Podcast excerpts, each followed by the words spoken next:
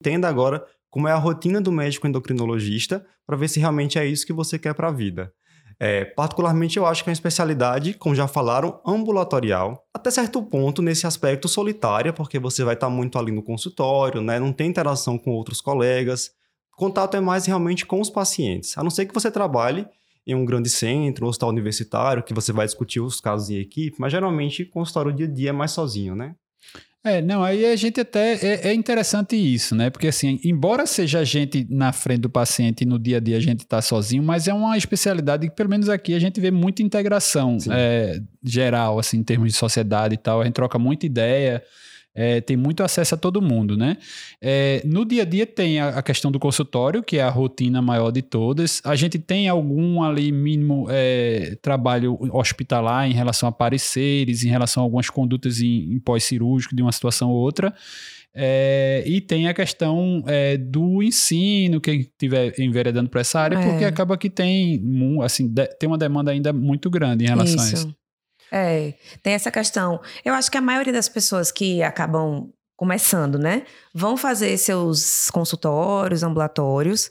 É, tem, tem muita gente que faz ambulatório em policlínica, em, em, em, lugar onde tem outros especialistas, né? Não endócrino. Então tem o cardio, gineco, não sei o quê. Você fica com aquele contato com as outras especialidades. E a, a minoria, né? É, vai ou para essa parte de, de ensino, que realmente ainda tem uma demanda reprimida grande, e uma minoria fica nos grandes centros, né? Centros formadores, tal, igual a gente fica lá no hospital universitário, que é um enorme privilégio também, né? Então. Uhum.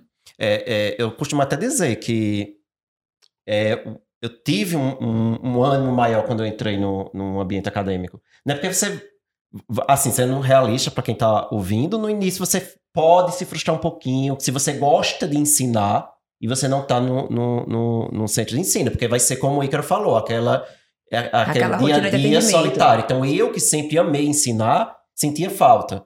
Né? Então, entrar no centro acadêmico, para mim, foi muito importante. Sim. Claro que isso não vai ser o perfil de todo mundo. De todo Tem mundo. gente que não gosta é. de ensinar, ok. Mas para mim fazia falta. E tem, muita, falta. e tem muita gente que, assim, que termina endócrino e fica naquela história de ainda ficar uma coisa meio híbrida, né? Então faz consultório, faz, faz, plantão, é. de clínica médica, é, evolui paciente internado. E isso, às vezes, é, dá plantão em UTI. Isso. Então, eu dei plantão em UTI durante muitos anos. Então, isso é uma coisa que não é bom dar plantão, não gosto não. Então a, a pessoa, né, já eu fez a especialidade. Nove a cada dez endócrinos ou até mas não gosta de dar plantão. É, enfim. é uma mas, característica enfim, do especialista. Mas durante um certo tempo é uma coisa que vai diversificar, inclusive, a sua, a sua atenção ao paciente, né?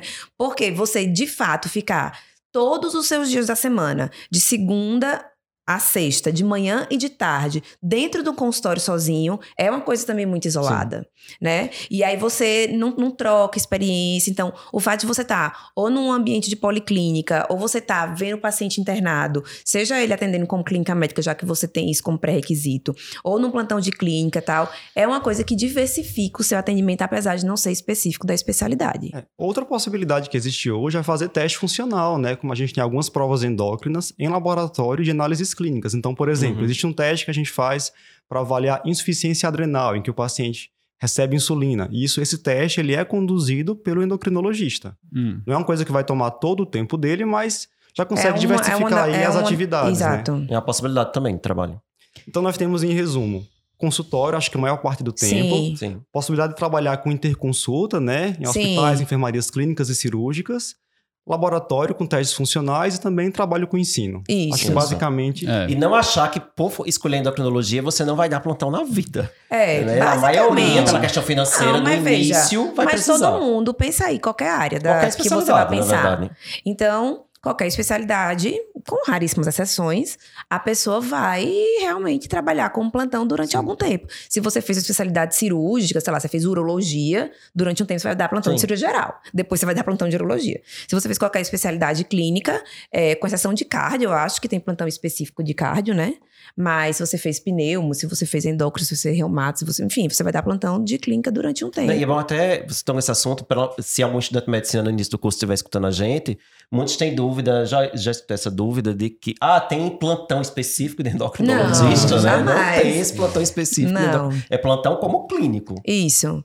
E aí, enfim. E, e uma coisa que tem. É, que como a nossa especialidade é eminentemente é, consultório, ambulatório, mas isso é uma tendência, inclusive nas outras áreas, por exemplo, é, que a, a, princípio eram muito hospitalares, então, tipo, nefrologia, é, oncologia, pneumologia.